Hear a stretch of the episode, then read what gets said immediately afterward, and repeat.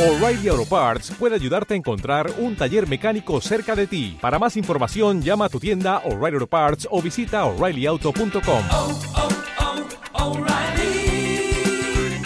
oh, Parts. Esto es una producción de Mindalia Televisión y Mindalia Radio, audiovisuales sin ánimo de lucro de mindalia.com, para aportar conocimiento y crear conciencia. Mindalia.com, la primera red social de ayuda altruista a través del pensamiento. Y ahora empezamos a ver un poco qué es esto de la nutrición simbiótica y sobre todo eh, simplificando las cosas y viendo que esto es algo muy muy común y muy normal que sucede desde hace miles de millones de años en el que el ser humano pues se ha acoplado hace recientemente como antes de ayer. Para la cuestión de la vida en el planeta, pues nosotros estamos aquí desde hace poco y estamos integrados en una relación simbiótica, aunque aparentemente parece que nos hemos desconectado de ella, porque hemos adoptado una identidad propia como seres humanos, que es muy personal y muy sesgada de lo que es la naturaleza en sí misma y el comportamiento eh, integrativo de especies diferentes en la misma acción para la nutrición. Y vamos a ir viendo Eh, un matiz importante es que lo que yo voy a contar aquí es sobre nutrición simbiótica tradicional, porque también está en el ámbito científico más moderno y más ligado a, a la salud, en referencia de la- las farmacias y, y la, y la nueva investigación eh, clínica, es un poco diferente a lo que aquí vamos a tratar. Aquí vamos a ver cómo los microorganismos están en todas partes y están integrados en el alimento que vamos a tomar si es que no lo desactivamos, si no los matamos. Entonces tenemos una página web que es eh, nutribiota.net y ahí hay información desde hace 12 o 15 años eh, relacionada con esto. Entonces aquí, en plan broma, pues integrante del colectivo simbionte diversificado, que es esto que hay aquí, que para mí es under, pero para todo el colectivo es un, un universo de cosas. Entonces los aspectos fundamentales que vamos a ver aquí son eh, qué es esto de la nutrición simbiótica, los ámbitos donde la nutrición simbiótica se relaciona y las relaciones que tiene en la nutrición. Y luego cómo, eh, qué aporta para la salud. Y lo más importante, que es lo que quiero que os llevéis para casa, eh, además de andar por casa, es qué alimentos, bebidas y qué elementos son simbióticos que podamos incorporar para recuperar esta relación amable con la naturaleza cuando estamos, eh, digamos, fuera de ella. Nos hemos separado, estamos aquí, pero podemos volver y digamos que el ámbito más directo y más cercano al que podemos volver es eh, nuestro cuerpo. Entonces por ahí vamos a empezar a, a ver qué es esto de la nutrición simbiótica. Cuando varias especies diversas eh, se conjuntan para conseguir nutrientes y unos a otros se apoyan, decimos que eso es una nutrición simbiótica, que sucede desde los microorganismos que están en la Tierra hasta los, digamos, los seres mayores en morfología, eh, más complejos como nosotros, eh, que nos hemos asociado con otros, digamos, animales o plantas para la nutrición. Si cultivamos un, una planta que nos va a aportar nutrientes y nosotros mejoramos la genética de esa planta y con generaciones y generaciones cada vez es mejor la relación, estamos en simbiosis. Pero si estamos cultivando una planta y generación tras generación la planta pierde capacidad vital y por lo tanto nosotros vamos a perder capacidad vital, hemos perdido la relación simbiótica. Entonces por eso es importante eh, elegir productos de origen ecológico, tengan el sello o no, aquí vamos a decir igual mejor naturales, productos lo, más naturales posibles y complementos que vengan derivados de ahí, de productos naturales y que tengan una, digamos, una base simbiótica. eh, de aquí, bueno, en concreto, pues microorganismos.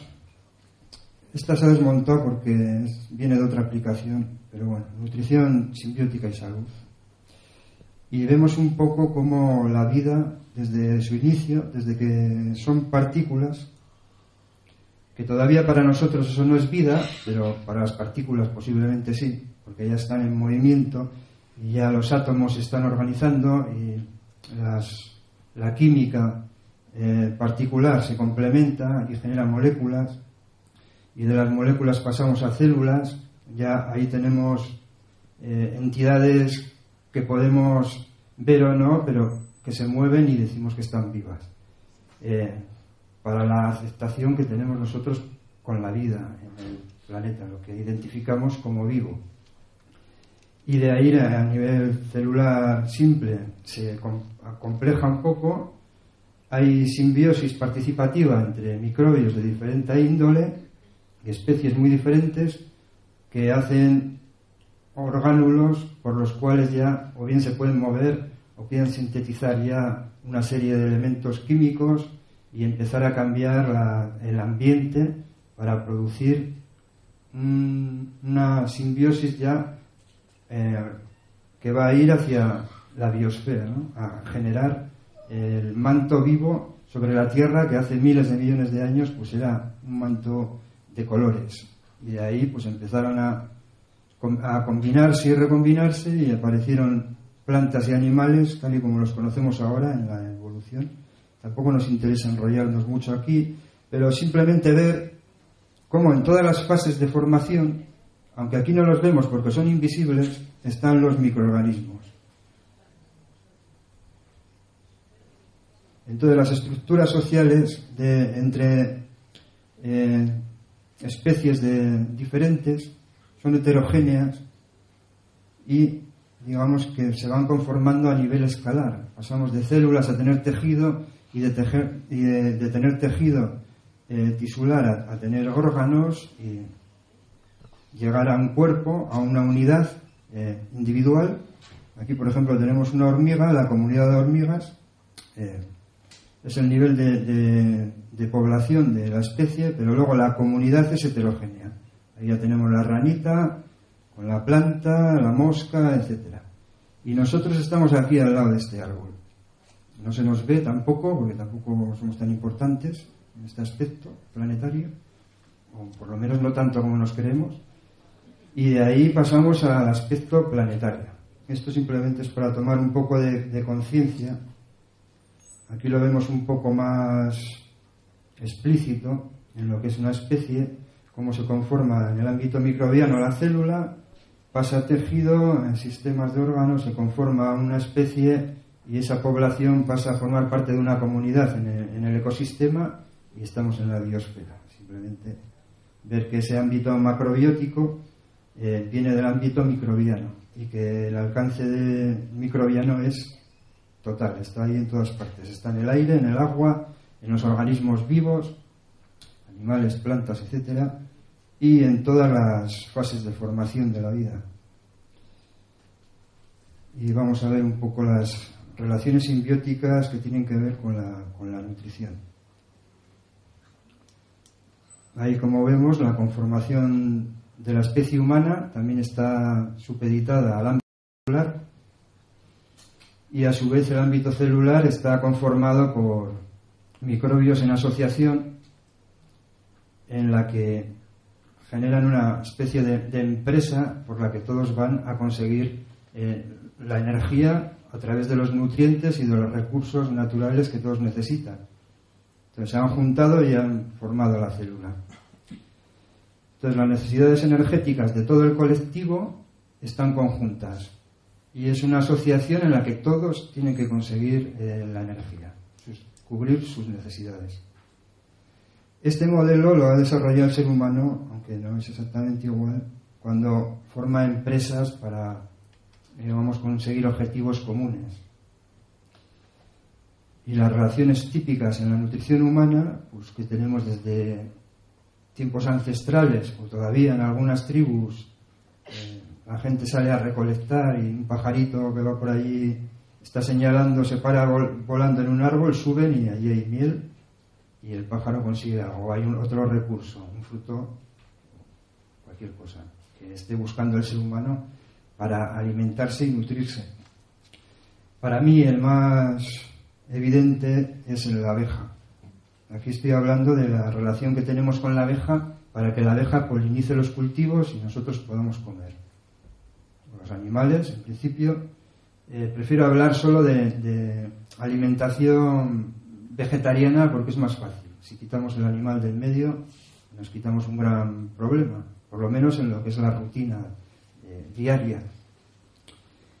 Entonces la abeja poliniza los cultivos, el ser humano está sembrando la semilla, los microbios de la tierra están permitiendo que la planta crezca, obtenga nu- nutrientes del suelo vivo y es una asociación muy regenerativa en la que si cerramos nosotros el ciclo, entonces se potencia toda esta relación, si estamos en simbiosis ahí. Pero si lo único que hacemos es eh, tomar sin aportar en, la relación, entonces nos separamos, no sentimos que estamos en una unidad social, nos apiñamos mucho entre los humanos, entre nosotros, y hacemos un colectivo que no es heterogéneo, que es muy de población, población humana y todo lo demás, en las ciudades sobre todo, parece que de repente desaparece. No nos acordamos ya, sobre todo eh, estas nuevas generaciones que no salen al campo en las ciudades, no saben qué es un árbol o algunos animales o, vegetales, más que porque están estudiando, porque han visto una película. Y esa tendencia que tiene el ser humano es la que vamos a desmontar, o la que a nivel de conciencia eh, participativa humana se integra con la conciencia global de la vida en el planeta y nos simbiotizamos a través, como vamos a, ver, del alimento, la nutrición. Es lo que más a mano tenemos. Y bueno, aquí en la etapa un ejemplo de cómo las micorrizas, que son hongos, son partes de los hongos que se asocian a, a la raíz de la planta. Ahí vemos la raíz de la planta. Aquí vemos la terminal, cómo la micorriza, o sea, el hongo, penetra dentro de la raíz y para un científico que no sepa apreciar esto, lo único que va a ver es un ataque, una infiltración. Y parece que es una contaminación o una infección, o parasitismo, ¿no? a simple vista. Eso pasó hace años. Y hoy en día ya sabemos que esa asociación es vital para la planta, porque sin esas sifas, sin, sin los micelios de, de los hongos, que crecen también después de... es una prolongación de la raíz, la planta no consigue ciertos nutrientes y la planta emite hacia el hongo azúcares y aminoácidos y el hongo sintetiza minerales y otros componentes del suelo para que la planta eh, pueda nutrirse. O sea, es como están en un, en un medio de intercambio vital que en, el caso de la planta es el suelo vivo, en el caso de nuestro eh, son los intestinos. Aquí es un poco ver cómo está relacionado que lo que está afuera también está dentro. Y lo que tiene que ver con la tierra tiene mucho que ver con el medio intestinal. Porque todos los microorganismos aunque también los respiramos muchos de ellos están en la tierra y van a venir a nosotros a través del alimento eh, vivo vital. Algo que no se ha cocinado algo que digamos no se ha esterilizado Entonces, las relaciones más intrínsecas que tenemos en, la nutrición humana, sobre todo actualmente, y cómo nos podemos enfocar en conseguir una retomar la simbiosis, y simbiosis eh, quiere decir también participación, no solamente estar, sino participar en la relación, pues es que podemos cultivar microorganismos. Si nosotros les cultivamos a ellos y ellos se integran en nosotros y, y digamos que le dan fuerza digestiva al aparato digestivo, tanto desde el estómago como al intestino grueso y de ahí a, la excreción, pues vemos que si eso que excretamos está vivo, podríamos medir el nivel de vida que hay en la caca, para hablar claro, lo podríamos medir y veríamos, sin ver al individuo, el nivel de vitalidad que tiene. Tantas células vivas hay en, esos excrementos, eh, tanta fuerza vital y capacidad vital tiene el individuo.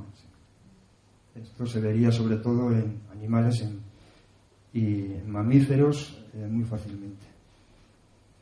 Bueno, la inmensa relación eh, con, con microorganismos que tenemos, que se alojan ahí en el nacimiento, como vamos a ver un poco después, y en la interacción con la naturaleza, están de una manera libre. A la ciencia le gusta llamarlos microorganismos de vida libre, pero que en realidad están simbiotizados porque tienen sus, sus alojamientos ahí eh, para que puedan integrarse en, la, en el aparato digestivo y que nosotros podamos, eh, digamos, asimilar los alimentos o poder digerirlos. Pero las relaciones simbióticas típicas, pues siempre han de ser benéficas para todos los, participantes.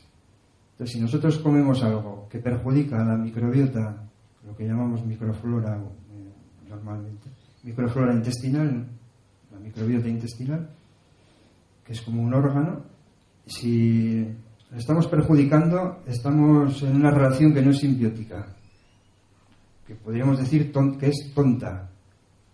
Es una relación in- in- incomprensible. O sea, hacerle daño a los microorganismos por los cuales nosotros nos podemos nutrir, en el caso de la planta, las ciertas bacterias y hongos, pues en nosotros también ciertas bacterias y hongos, otro tipo de microbios, que están alojados, los necesitamos y ellos nos necesitan a nosotros. O sea, es, es mutuo. Y bueno, esto es lo que he est- estado comentando, que podemos recuperar esta conciencia del colectivo a nivel de nu- nuestra participación eh, por esto, por incrementar la capacidad microbiana que tiene el cuerpo. El cuerpo está hecho de microbios y el cuerpo acepta microbios. Hasta ahora hemos tenido mucho miedo eh, después de haberlos conocido, pues igual desde Pasteur o quizás un poco antes, algunos, eh, de cómo eh, estamos en continuo contacto con microbios. Y si bien unos nos pueden perjudicar, la mayoría nos van a beneficiar, porque es un beneficio mutuo. Los estamos respirando ahora, los estamos intercambiando. Desde aquí, desde aquí cuando estoy hablando, les está llegando hasta la cuarta fila o la quinta o hasta el final, yo no lo sé muy bien, pero sé que se emite y eso es inevitable, que estemos compartiendo y nos estemos integrando continuamente a nivel microbiano. Entonces, como son las colonias de microbios las que facilitan al anfitrión poder digerir los alimentos y su asimilación, además de gestionar los residuos para poder eliminar eh, posibles toxicidades o cúmulos, aquí en concreto, cuando estamos aquí, esto que está en rojo, cuando gestionan los residuos a la vez modulan la respuesta ante agentes y efectos perjudiciales. Eso tiene que ver con todo tipo de, tóxicos, excesos alimentarios, fármacos, eh, la toxina humana. La toxina humana es cuando uno se perjudica y perjudica todo el sistema biológico por su actitud. Estoy mal, por lo tanto todos estamos mal. Y eso es pues muy vulgar. En realidad, como vemos aquí, el microbiomas, el microbioma humano total está conformado por microbiomas localizados en los sistemas y aparatos. Aquí falta el del pulmón eh, en esta imagen, pero bueno, imaginaros que aquí en los pulmones también. Entonces tenemos piel, pulmones, la boca, eh, eh, los ojos, todas las mucosas, el intestino. En realidad están por todas partes y hacen funciones vitales y están en un colectivo de colectivos. Este microbioma humano que se comporta como un órgano total, es un organismo vivo, es, eh, digamos, el modelo total partici- participativo a nivel microbiano. Esto lo entendemos cuando dejamos de pensar y sentimos aquí, toda esta zona abdominal es eh, muy sensible y tiene muy, mucha capacidad de absorción, tanto de las emociones como de las energías. Aquí intuimos, aquí se madura, sentimos un poco más en los pulmones, también hay microbioma aquí. Estamos hablando de miles de millones, por no decir trillones, de vida, de unidades de vida asociadas que sienten y que generan un campo electromagnético y vibracional. Y todo esto somos nosotros. O sea, todo esto no soy yo, todo esto somos nosotros. Y eso es un poco como vamos adquiriendo conciencia microbiana, vamos a perjudicar menos a estas poblaciones en las que estamos integrados y eso va a repercutir muy, digamos, muy amablemente en, en la salud. Aquí vemos las fases de formación e integración de las colonias microbianas en el cuerpo humano eh, desde la primera fase. Aquí vamos a empezar simplemente por la gestación, pero ya desde la primera fase de la concepción hay microbios. Como se va a ver dentro de unos años, esto es un poco eh, la intuición. Todavía no, hasta hace poco decían que el líquido amniótico era estéril.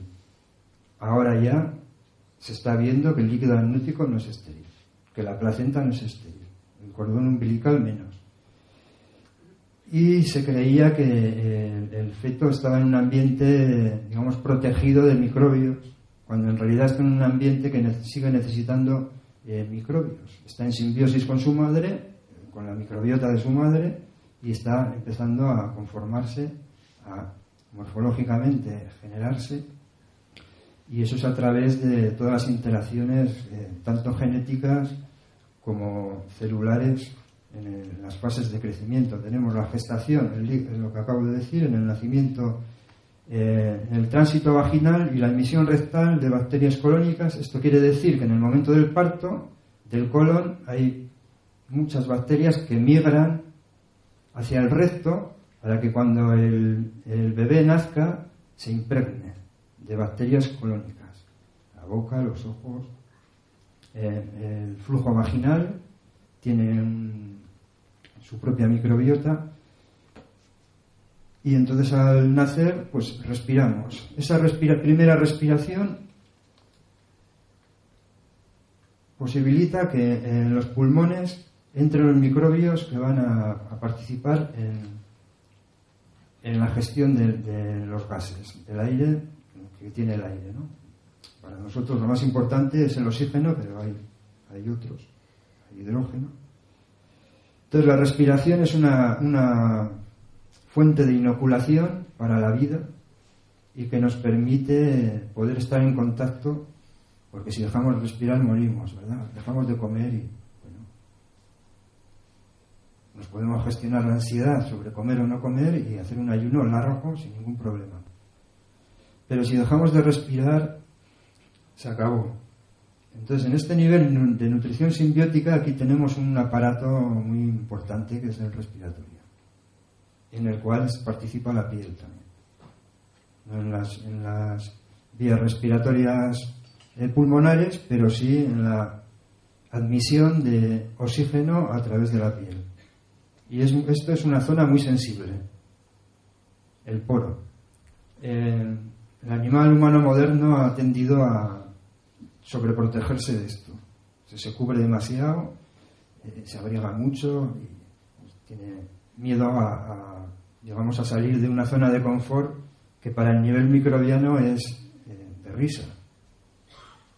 Porque se, está perdiendo mucho, mucho contacto directo con la naturaleza y ahora, hoy, hoy en día, con mm, las ropas que llevamos y los cosméticos y todo tipo de acciones agresivas que hacemos sobre la piel, estamos perjudicando el microbioma, uno de los, bueno, todos son importantes, que es eh, uno de los más importantes, que es el de la piel, porque la piel con, con toda la porosidad que tiene es como una gran boca. Entonces ahora eh, esta boca está abierta aquí, en brazos, un poco no me he puesto calcetines, y bueno, si me desnudo ahora estaría en, una aceptación total, pero no lo voy a hacer. ¿eh? Bueno, la piel, eh, el contacto para el bebé con la piel de la madre, del padre, incluso de otros congéneres de, su especie, incluso de otras, ahí no nos vamos a meter por la complicación que, trae, eh, es vital también. Que el bebé sea cogido y tenga un contacto directo, no con la ropa, sino con la piel. Y bueno, lo siguiente que viene después de ahí es la lactancia, donde ya también a nivel oral está chupando la piel de la madre y se está inoculando de microvirus eh, de la piel, que es un ecosistema eh, muy, muy, muy eh, diversificado. Y después de la lactancia, pues tenemos el contacto con el entorno natural. Esto es muy simple. El bebé ya cuando empieza a gatear y, empieza a tener cierta autonomía, eh, tiene que estar en un medio natural. No lo podemos tener en una alfombra sintética, ni lo podemos tener en un parque de madera solo, ni, ni tan súper protegido. De vez en cuando hay que llevarle a, si es posible, llevarle a que tenga contacto, que se inocule lo más posible de microbios. Algunos le van a producir un- una reacción y su sistema, lo que llamamos el sistema inmune, se va a fortalecer y, y se va a formar en esos primeros años. Entonces el contacto natural es cuando chupa, cuando coge algo del suelo. eh, aquí el, mem- el meme es niño caca o niña. Caca, pues sí, pues sí, vale. Pero es que no hay más remedio. Lo que sí tenemos que evitar es que chupe el juguete, sobre todo de, plástico de color rojo. A no ser que esté certificado que está hecho de una manera que no, le va a intoxicar. Porque el niño va a chupar, va a morder y va a sacar los tóxicos que tiene ese juguete de plástico o de, o de lo que sea. O otras cosas que ahí pueda haber en la casa. Bueno, y lo que nos queda son los alimentos simbióticos. Vamos entrando en materia.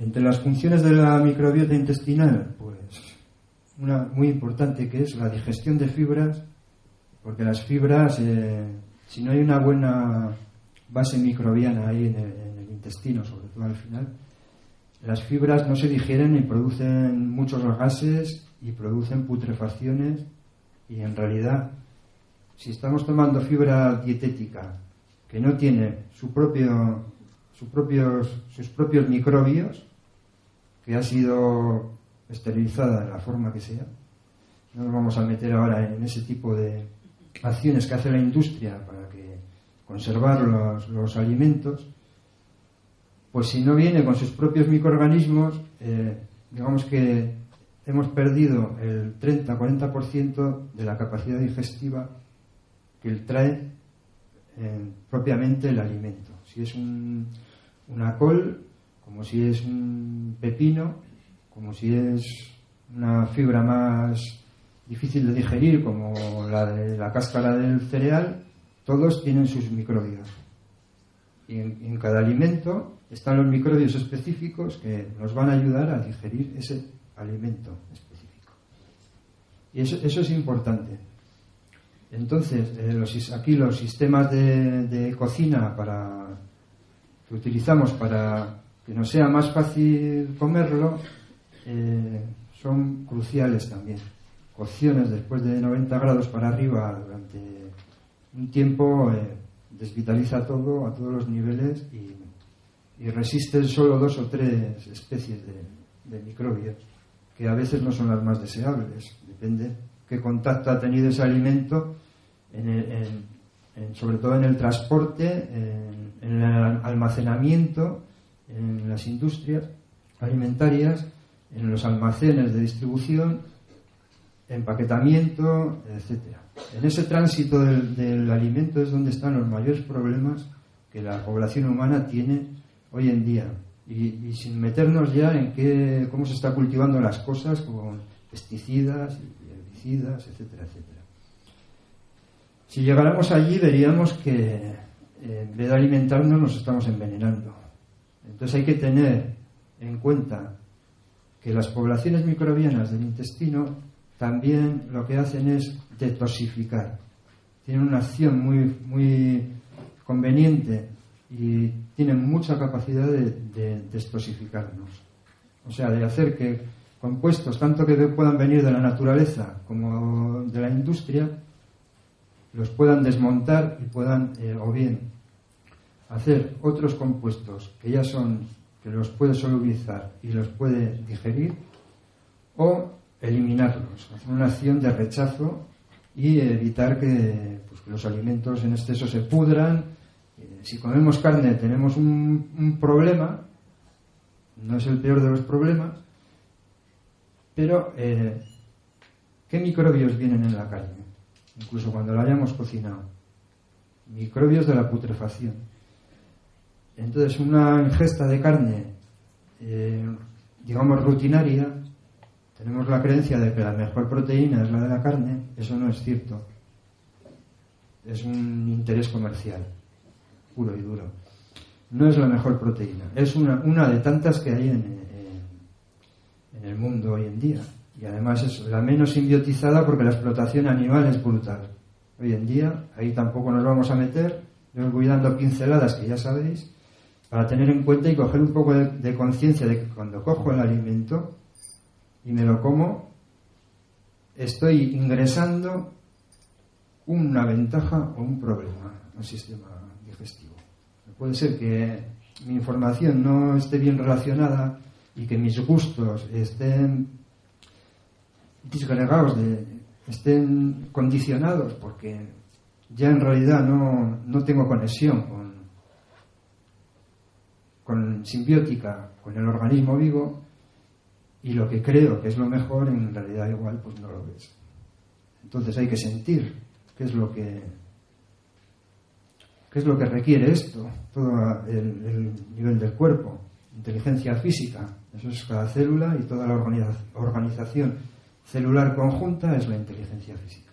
Está conectada al sistema nervioso central, al cerebro y al sistema entérico, que es como otro, ahora le llaman el segundo cerebro, yo lo, llamo el primero. Este es el primero. Este es el segundo. Este es el tercero. Bueno, ya veríamos si es el tercero o el cuarto. Entonces, muy importante, eh, la síntesis de enzima y de vitaminas y la biodisponibilización de los minerales es una de las acciones que hacen los microbios en el intestino. Muy importante. Entonces, no, no sirve de nada tomar eh, vitaminas y minerales sin un microbioma sano, compuesto por la diversidad que tiene que tener. La inmunomodulación, muy importante toda esta gente que está aquí viviendo se expresa y tienen mensajes químicos. Están relacionados con, pues, con el sistema endocrino, hacen, digamos, intercambios eh, químicos con el sistema endocrino, mensajes eléctricos con el sistema nervioso e incluso cuando hablamos de digerir las emociones, pues también hay una expresividad emocional, emotiva, en todo el colectivo simbionte, del intestino que facilita normalmente que eh, el animal eh, busque lo que necesita el cuerpo y se anticipe a los peligros. Entonces ahí el, miedo visceral lo tenemos aquí, muchas sensaciones eh, negativas las localizamos aquí y cuando esas sensaciones se quedan aquí mucho tiempo, eh, pues vienen cuadros de, afección de todo tipo. Digamos que ese es uno de los de las causas de malestar y de afección eh, en enfermedad. Lo que llamamos enfermedad en realidad es el síntoma de que esto está mal. La enfermedad en el hígado es un síntoma de que el hígado ya no puede con los tóxicos porque aquí no hay gestión de la digestión. No hay asimilación eh, se pierde eh, la mucosa, aquí tenemos una acción muy importante que es la cohesión de la mucosa intestinal y la adherencia de estos microorganismos a esa mucosa evita infiltraciones de tóxicos y de elementos patógenos que podamos estar tomando. Entonces, ¿cuál es la protección? Esta. Y está por dentro, no está por fuera.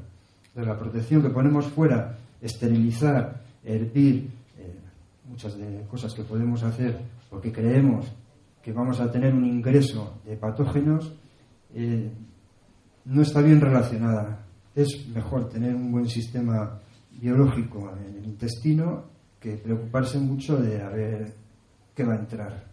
Más bien va a ser qué va a salir. Si nos fijamos en lo que sale, es más fácil eh, que preocuparnos de lo que entra, tanto por la boca hacia afuera como por el ano hacia afuera. También. Investigar. Bueno, la recombinación o eliminación de elementos tóxicos, ya os he comentado un poco antes, es muy importante para que los colectivos simbiontes del intestino, eh, digamos que participan en, en que, no, que no muramos. Entonces, cuando perdemos este equilibrio microbiano en el intestino, que para cada uno es diferente, pero a nivel de especie es muy, muy, muy parecido, vemos que tenemos un, como la huella digital, tenemos una huella microbiana y cada, todos somos diferentes y todos somos parecidos. Lo que más nos une es la diferencia. Y eso es una gran ventaja. Mientras más heterogéneo y biodiversa es una especie en su propia población y más se colectiviza con otras especies, eh, más fuerza y coherencia vital eh, tiene. Entonces, bueno, aquí tenemos una, una serie, tampoco no las vamos a querer al dedillo, a veces pasa esto. Si se pierde este equilibrio, pues el ambiente intestinal entra en putrefacción y todavía, aparte de los tóxicos que hayamos podido tomar, se recombinan más tóxicos. Cuando hay putrefacción hay emisión de amoníaco y de otros venenos. Y la microbiota benéfica del intestino se tiene que aplicar a fondo para poder revertir eso. Y para eso tiene que haber unidades, eh, aquí hablamos de billones, instalados. Si, si la desbiosis nos lleva a la pérdida, pues pongamos de medio millón de microbios a la hora, pues si lo vamos exponenciando en años, hemos perdido esta, esta galaxia de microorganismos. Cuando esta galaxia se queda en, en, unos cuantos sistemas, eh, como el solar, ¿no? De microbios se queda pobre, este universo, eh, digamos que es penetrado por todo tipo de, influencias negativas, tanto eh, psicoemocionales como eh, tóxicas del medio ambiente, de la toxicidad, toxicidad propia que tiene el medio ambiente generado por el humano, hablamos de contaminantes, y de, como os he comentado, de la industria alimentaria y de la propia toxina que podemos generar con los estados negativos. Entonces, lo, peor de un estado negativo es que qué negativo soy. El sentimiento de culpa y de que no hay escape. Eso genera un, torrente de, de, del sistema endocrino de, de hormonas y de compuestos químicos que son para el malestar, para salir corriendo y evitar algo. Estrés. El estrés es un, una de las condiciones vitales favorables, pero cuando se lleva bueno, mejor digo, ¿por qué? ¿Por qué el estrés es, vital, en concreto para un mamífero? Porque le proporciona un nivel de resiliencia óptimo. Una fase de estrés le fortalece.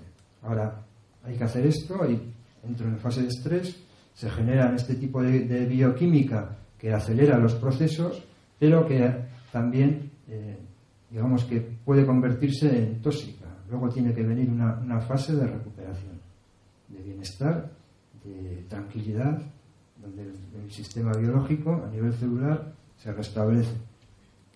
Entonces, ¿el estrés es malo? No. Lo que es malo es mantener el estrés. Entonces, si el medio extracelular colapsa, eh, pues el sistema linfático suele densificarse y todo se ralentiza. Y ya el estrés no nos vale. Ya tiene que ser otra cosa. No hay nivel de resiliencia. Hemos perdido la capacidad de respuesta vital y tenemos que recomponerla a través de fases de tranquilidad absoluta. Para eso viene muy bien la respiración consciente, la meditación, el dejar de pensar un rato, pensar muy rápido a ver qué pasa, dejar de pensar, sentir, salir de la zona de confort, descansarse, darse una ducha de agua fría, meterse en el mar por la mañana, todo tipo de cosas que van a activar el, el metabolismo de una forma natural, el contacto con los elementos de la naturaleza. Entonces el cuerpo se suele inflamar mucho cuando, digamos, se protege. Se nos inflama igual el intestino, diverticulitis, eh, celulitis, eh, obesidad. Y todo esto son desechos celulares colapsados, inflamaciones de protección, donde hay más líquido para que pueda fluir mejor el intercambio colectivo de microbios y, de entidades, eh, agentes vivos del cuerpo eh, que están en los sistemas para que puedan fluir. Entonces tenemos dos, dos tipos de colapso, el seco y el excesivamente húmedo. Tenemos un colapso seco donde digamos que el individuo está, perdón, y eh, tenemos otro tipo de colapso donde el individuo está muy húmedo y está hinchado. Y las dos tienen eh, efectos inflamatorios a nivel celular. Es más evidente el del, del- el inflamado que por fuera que el del inflamado por dentro, que se está secando. Entonces, eso lo vamos a revisar. Nos podemos mirar en el espejo y en vez de ver qué guapo soy o, o lo que sea, o qué feo soy, o cómo me queda esta ceja o el grano, ver un poco más allá, porque el, es- el espejo nos... Si paramos de pensar en, cómo, en qué soy y nos vemos en cómo estoy, entramos en una fase de la conciencia en la que nos lleva eh, hacia el interior. Esto es simplemente mirarse por dentro, con espejo o sin espejo. Las vías de admisión nutricional simbiótica me he ido para atrás. Pues, alimentos. Ah, no, vale, estoy bien. Descanso. Bueno, la conexión del feto con la madre gestante es a nivel umbilical. Ahí tenemos un- una gran formación de microbios. Y cuando digamos que nos separamos de la madre y nos atan el, el cordón, esto es el mayor inóculo de microorganismos que tenemos y nuestra identidad personal. Personal, bueno, de este animal. De aquí sacamos un bastoncito, los cultivamos y tenemos nuestra marca, por así decirlo, marca biológica. Con esto nos podemos hacer un yogur, podemos fermentar, eh, puede ser un yogur de leche o puede ser un yogur vegetal. Esto ya se está haciendo en Estados Unidos, porque ya sabéis que son muy frikis, pero van afinando. Bajo mi punto de vista es un gran adelanto el cogerse sus propios microorganismos uno y hacerse un fermento para tomarlo. Entonces, es como entender un ciclo, ¿no? Bueno, la alimentación oral, estamos hablando de vías de admisión. ¿eh? La absorción por la piel, la captación solar eh, por la piel y también por los ojos es visual, son fotones, es energía. Por la piel la captación es eh, en un nivel eh, que no es como la planta que hace clorofila, pero o sea, no es fotosintética, pero sí es fotosensible. Entonces, cuando tomamos el sol, a no ser que estemos en- entremos en un exceso, es muy beneficioso. El sol es uno de los nutrientes. Eh, la captación lumínica extraordinaria, esto es la visualización. Nivel fotónico, por ejemplo, para un ciego eh, no hay limitaciones.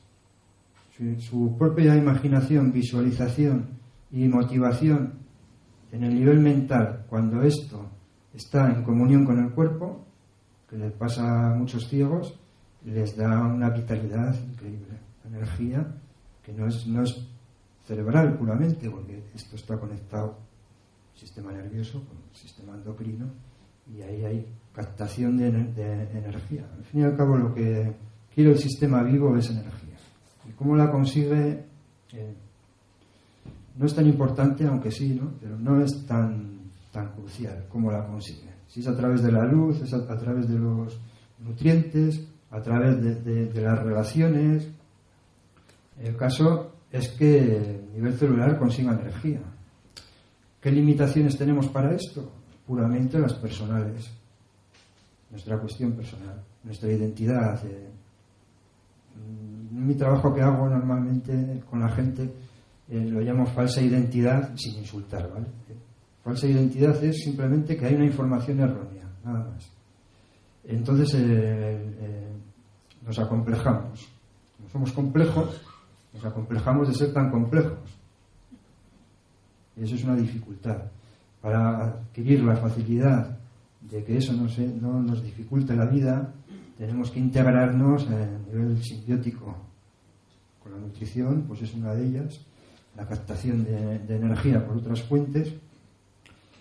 Aquí tenemos la captación capilar sensible de las energías macrocósmicas, y macrocósmico quiere decir que, que viene de fuera de, de- la biosfera y de la estratosfera planetaria, pues como el Sol, por ejemplo, o como energías macrocósmicas de los astros y de las galaxias. Esto es un nivel un poco más espiritual en el sentido de la energía. Para mí espiritual es energético puro, sin filtro. Aquí se nos filtra eh, bastante por, por, la, por- la atmósfera y se filtra bastante por nuestro nivel de interferencia propio, ¿no? esta persona, esta identidad que está en, un nivel- en su zona de confort y acepta o no acepta eh, el ingreso de energía que no sea por su propia, digamos, acción, que la consiga yo mismo, y si no, igual no vale. Si no consigo yo, si no me resulta un esfuerzo, si no hay un crecimiento personal eh, tal y cual, eh, no acepto eso. Entonces me baso solo en comida. Y bueno, pues también comiendo. Y la captación celular de energías microcósmicas es la propia interacción, eh, tanto microbiana como de la conformación celular, que está en comunicación continua. Y eso genera un campo. Es un campo de fuerza, es electromagnético y es vibracional. Y eso genera energía. Entonces, si hay cordialidad, si hay amabilidad, si esto congenia bien con mi propia identidad, estamos integrados y hay mutualismo entre todos los sistemas, pues conseguimos energía de dentro para afuera. Eso es una, cuando estamos así, estamos muy bien y además damos, estamos emitiendo. Entra en una frecuencia de interferencia bien coordinada, eh, como una nota musical que se acopla con otro, con otra y genera una tercera, eh, armónico, ¿no? Genera una armonía en la que no solamente conseguimos energía para el individuo, sino que estamos eh, compartiendo. Y en estas relaciones, bueno, ya nos metemos en, en otro ámbito. En estas relaciones, pues se consigue mucha energía en realidad. Esto es algo muy motivador. Bueno, alimentos concretos. Para empezar, la leche materna, obviamente, para un bebé. Y le siguen pues las hortalizas y frutas frescas y las deshidratadas. ¿Por qué? Son simbióticas todas. Porque como ya os he comentado antes, las hortalizas y las frutas tienen su propia microbiota, microbios, que les producen, eh, bueno, es una relación totalmente simbiótica porque sin los microbios eh, ni la verdura ni la fruta madura y se pudrirían muy rápido. Entonces ahí hay un tema muy interesante que no lo vamos a extender ahora de cómo los, los frutos y, y las vegetales que vamos a comer se conforman a través de energía que obtienen de la tierra, del sol, del aire y de la relación microbiana. Y como la maduración de, estos frutos es muy importante que se obtenga de forma natural, no en una cámara a través de sistemas que yo no, no conozco, de oída, me llegan eh, gases, eh, radiaciones, no sé, forza- forzamiento de temperatura, eh, qué sé yo. Nos vamos a, a la- a- a lo recomendable eh, que sean naturales. Entonces aquí, bueno, tenemos, digamos, eh, una cosa muy fácil de hacer, en la que todos podemos empezar a entrar en este mundo de los alimentos simbióticos, que incluso fuera de la relación natural, en el día a día que tenemos de nuestras actividades eh, humanas, podemos cultivar microorganismos que nos van a bene- beneficiar de esta manera que os estoy contando, que son ensaladas prensadas de coles, pero también de, de otros, de raíces, zanahorias, nabos, eh, bueno, generalmente vegetales que, que son duros. ¿eh? Si tenéis alguna pregunta, levantéis la mano. Perdón, con la... ¿Qué son ensaladas prensadas?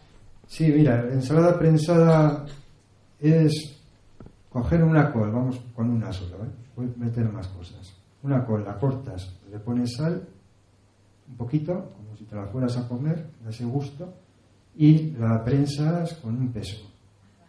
Luego vamos a ver una imagen. Ahí se aprieta, sale el líquido y ese líquido es muy rico en lactato, ácido láctico, que lo forman las bacterias ácido lácticas que tienen las plantas, que las han tomado de la tierra. A través de las plantas las vamos a tomar nosotros. Y nosotros, si cerráramos el ciclo, pues.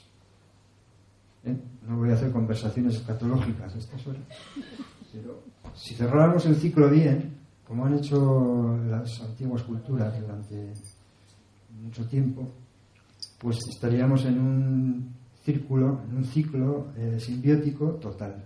Ahora de momento eh, lo podemos hacer parcialmente, pero bueno, sin morir en el intento haremos lo que podamos. Eh, luego os comento más de la ensalada prensada, porque si os vais con esto, los que ya, los que no tenéis cultura de, no habéis hecho nunca nada de, este tipo, pues si os vais con esta idea es muy importante, porque por ahí podemos empezar. Cosas más complicadas, un poco más complejas, tampoco complicadas, pero sí más elaboradas, pues son hortalizas ya fermentadas. La base es la técnica, es la ensalada prensada. Una de las técnicas que nos puede llevar luego a hacer ya eh, cultivos microbianos eh, muy, muy potentes, donde ya se comen menos cantidades con el alimento diario. Es un, complemento eh, nutricional probiótico y, prebiótico, que es lo que en la acepción moderna es un simbiótico, es que tenga estos, estos dos componentes.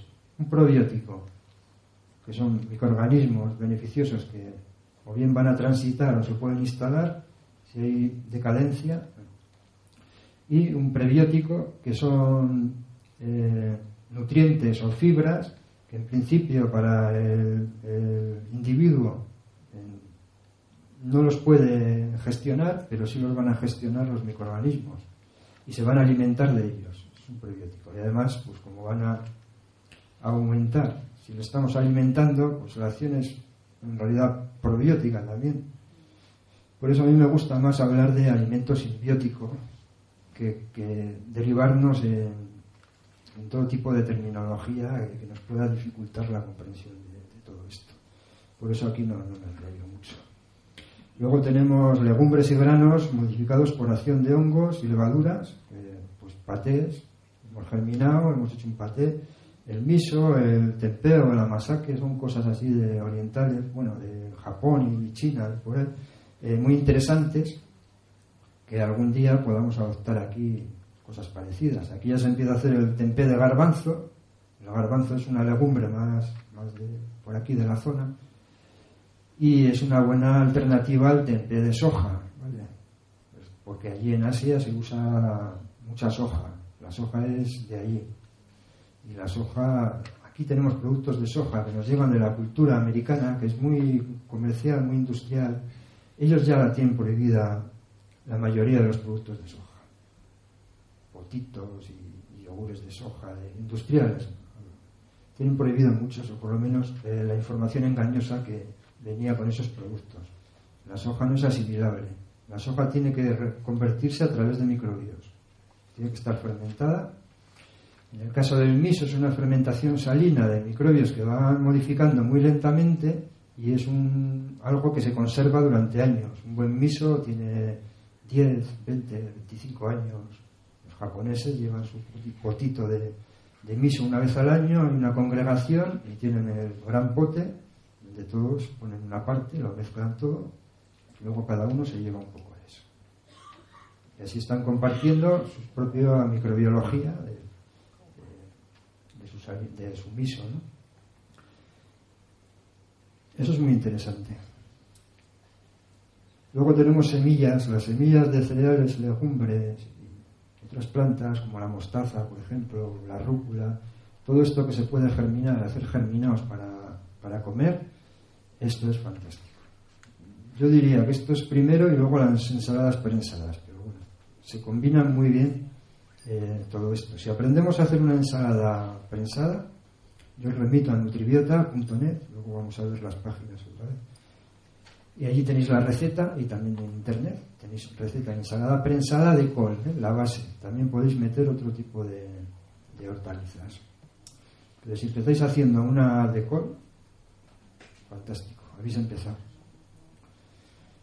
Eh, las semillas, pues eso, eh, los germinados, ¿no? Se conocen como germinados. ¿Qué pasa con los germinados? Que es un tamagotchi. Hay que cuidarlo, hay que tiene que tener aire, eh, temperatura eh, bien relacionada y que no se nos pudra eso, sino que crezca un poco y, y huela a limpio y a vida. Aquí he puesto batidos y los batidos se refieren en realidad a combinaciones de estas cosas. He germinado, luego tengo igual una fruta, tengo eh, parte de esto de kimchi o de ensalada prensada, en alguna combinación y me hago un batido probiótico. En vez de tomarme cualquier cosa que no sé lo que es, ¿qué pasa? Que hay que hacerlo, pero es un batido, se hace en cinco minutos. Eh, las algas, por supuesto. Las algas, sobre todo estas que podemos tomar solo con el remojo, en el nivel de nutrición simbiótica están muy bien relacionadas y pueden entrar también en estos batidos. Bueno, los batidos, eh, combinaciones entre alguna de estas categorías, eh, pueden ser patés, pueden ser batidos, pueden ser eh, barritas eh, que luego deshidratamos. Se trata de no pasar de 40 grados. Cada vez que interactuamos con este tipo de, alimentos, no someterlos a altas temperaturas ni bajas durante demasiado tiempo. 40 ya está por encima de. Sería 35, 37, bueno, pero 40 sería el límite. Entonces aquí vemos la ensalada prensada de coles. Coles y raíces. Esta está hecha en una casa de, de Ávila, en la zona norte de Gredos, y está hecha con col blanca y roja. Tiene zanahorias, tiene rábano, podrían ser otras, y 2 a 3% de sal. Luego unas especias y unas hierbas, le ha puesto un plato encima y un peso. Este es el sistema. Cada uno en su casa se lo puede montar con. Puede ser una ensaladera encima de otra. ¿eh? Este recipiente de agua le está dando el peso en un plato de cristal para que la ensalada, por de la sal, vaya soltando líquido. En macrobiótica le quitan el líquido porque ellos lo que, lo que quieren es más, eh, digamos, energía ya, más seca. Le quitan humedad. Pero bueno, esto ya. Yo lo que hago en realidad es eh, usarlo todo.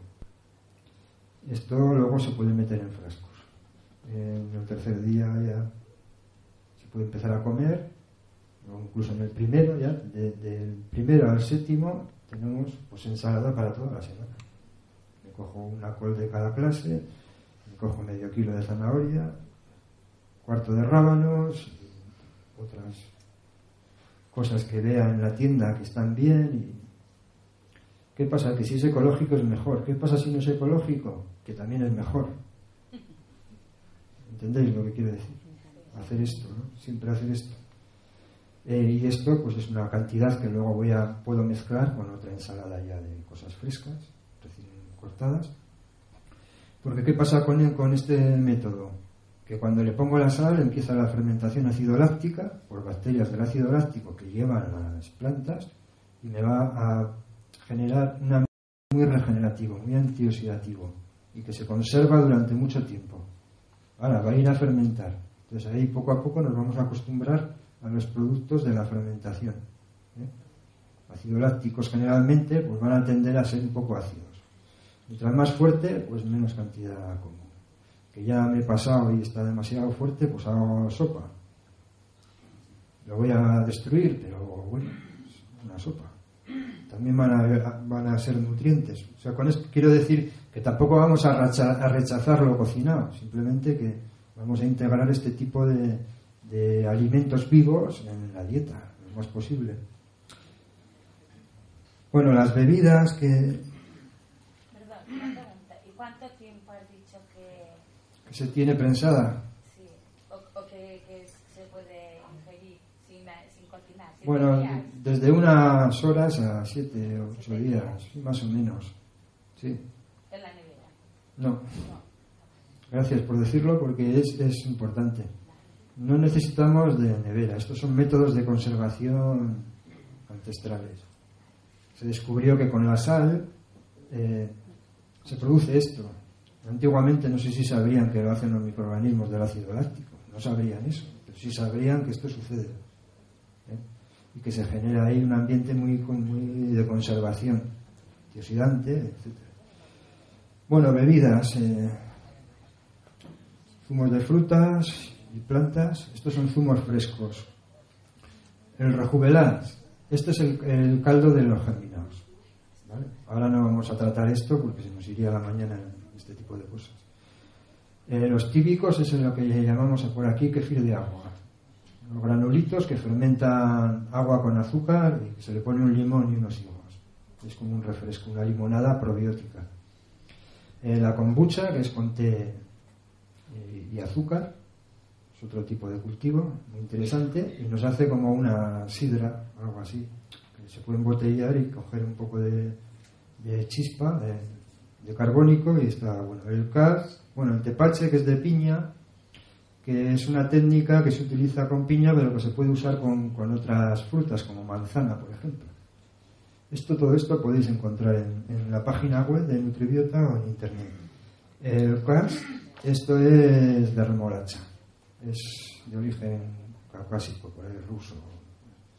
El agua viva, que es el agua viva, agua lo más natural posible y si no por, revitalizarla. ¿eh? Aquí con agua viva se nos abre aquí un abanico de cosas que hoy en día tenemos la ventaja de tener internet. Pues si metéis agua viva, también os van a vender aparatos para hacerlo. ¿vale? Algunos están muy bien. Pero este agua viva eh, la vamos a poder hacer eh, si tenemos una conciencia de lo que es el agua. El agua es uno de los nutrientes más esenciales para nosotros, dado que somos 70-75% de agua, eh, más o menos. Y, y no estamos escasos de agua. ¿Qué pasa a veces? Que sentimos sed. Ahora, por ejemplo, yo tengo un poco de sed porque voy rápido el tiempo y tal, y tengo que decir muchas cosas. ¿Qué tendría que hacer ahora mismo? Pararme un poco y ensalivar. Lo voy a hacer. Entro en respuesta biológica positiva rápidamente si tomo atención en esto. Si estuviera mucho tiempo hablando así con la boca seca, entraría en una respuesta negativa. O sea, iría, iría en contra de la simbiosis eh, orgánica. Eh, eh, entrar en respuesta biológica positiva, eso es muy interesante, a través de la saliva. Siempre, siempre, podéis apuntar, los que estáis apuntando, es una premisa eh, mental. Que me la, la lanzo cuando estoy en respuesta negativa, que lo sé porque tengo la boca seca, la saliva espesa y estoy estresado. Respiro muy mal, etc. Es siempre, tengo la boca húmeda, con saliva fluida y transparente. Y lo repito, siempre tengo la boca húmeda, con saliva fluida y, transparente. Siempre tengo la boca húmeda, con saliva fluida y transparente. Si queremos un poco más, como el agua cristalina. Y si eso lo repetimos eh, durante un tiempo, puede ser unos días, una semana, un mes, eh. Y cada vez que entras en respuesta biológica negativa, automáticamente empiezas a ensalivar o te acuerdas. Y Ah, lanzas la premisa y es bastante directo que empieza a fluir la saliva. Porque la saliva es uno de los, en realidad, de los, es del agua viva más directa que podamos generar. ¿Cómo podemos revitalizar, nuestra agua y conseguir una buena hidratación? Haciendo saliva. fluida y transparente. Y ese es como tenemos que hidratarnos, no bebiendo litros de agua. También, pero eh, esto es más eficaz en salivar bien. Bueno, el agua viva, el agua de mar, que también entra dentro de lo que es agua viva, y el agua de, man- de manantiales sulfurosos y ferruginosos, entre otros. Son pequeñas cantidades que debo, si oportunamente me encuentro con ello, no pierdo la ocasión de tomarme unos tragos. Eh, los elementos naturales, eh, el agua ya hemos hablado, el aire es muy importante, porque cuando respiro, mal, de tiempo, pero bueno, hasta donde lleguemos. El agua, el aire, eh, importante respirar bien, la luz y el color es los colores de los alimentos y, la luz de- del ambiente. La atención al hecho de comer es uno de los elementos más importantes. Aquí nos podemos extender mucho sobre qué es lo correcto o no, para cada cual es muy diferente. Pero tener atención sobre el hecho de comer y saber que estamos nutriendo a un colectivo y que estamos integrados en él es muy diferente a pensar que, simplemente tengo que comer y ya está, y yo lo hago todo. Bueno, y los ciclos biológicos, pues tenerlos en cuenta, eh, ahora nos llevaría un tiempo también hablar de ellos. Bueno, complementos, condimentación, sales, salsas fermentadas, eh, levadura de cerveza, etcétera, extractos de plantas, extractos de frutillas, germen de cereales. eh, y bueno, una de las. Aquí pone 80%, ¿veis? De toda la interacción simbiótica es la actitud. Porque nosotros, esta identidad tiene mucha eh, capacidad de afección a este sistema biológico. Entonces, tal y como yo estoy y, tal, y lo que hago y cómo lo hago es vital. Porque no me sirve de nada toda esta información y, y, lo, digamos, los buenos alimentos y los elementos y los complementos, etcétera, etcétera, eh, si mi actitud es negativa. Lo hago por- como- porque quiero ser sano. Quiero decir con esto que hay que integrarse, hay que integrarlo. Eh, bueno, aquí este pues, está en la zona de confort y su microbiota intestinal también está en la zona de confort. Por lo tanto, la basura no, no sale. ¿eh? Estará estreñido y en una actitud en la que eh, todo le, puede dar igual ya, incluso suicidio psicológico. Entonces, bueno, lo que es adentro es afuera y lo que es arriba es abajo. Aquí tenemos las webs. Nutribiota es una, el nombre propio. Microbiótica es otra. Y aquí mañana Luis Lázaro va a presentar los aspectos de la microbiótica, que eh, la nutrición simbiótica es uno de ellos. Y Microviver es una empresa que hemos hecho un- una asociación de gente que estamos haciendo, pues, digamos, unos complementos simbióticos que hasta hace poco en, en España era imposible encontrar. Algo que está vivo y que lo puedes tener en una botellita y que lo puedes tomar fácilmente. ¿vale? Allí lo tenéis, eh, si lo queréis ver está el, el banner allí y los productos allí al final si tenéis curiosidad. Bueno, vídeos, nutrición y salud intestinal y la vida en nosotros. De todas formas, si entréis en internet y metéis nutrición simbiótica, os van a aparecer más bien estas páginas. Tendréis que meter eh, también más palabras clave, ¿vale? Es como salud intestinal, microbiota, microbios beneficiosos, eh, etcétera, etcétera. Bueno, y, bueno, contesto a la pregunta y cerramos, que me tengo que ir.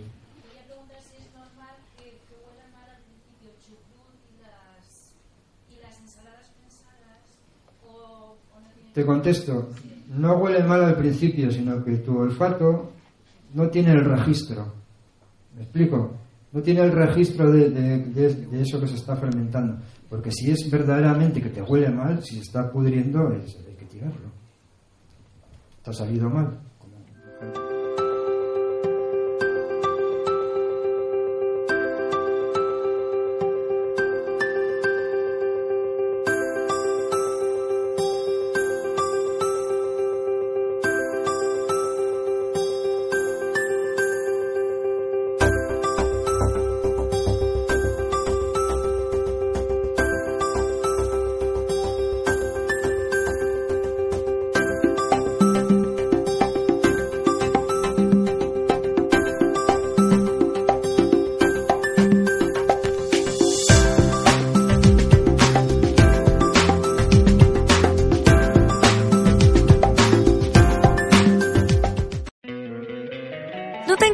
Tener 100 dólares extra en tu bolsillo? Haz que un experto bilingüe de TurboTax declare tus impuestos para el 31 de marzo y obtén 100 dólares de vuelta al instante. Porque no importa cuáles hayan sido tus logros del año pasado, TurboTax hace que cuenten.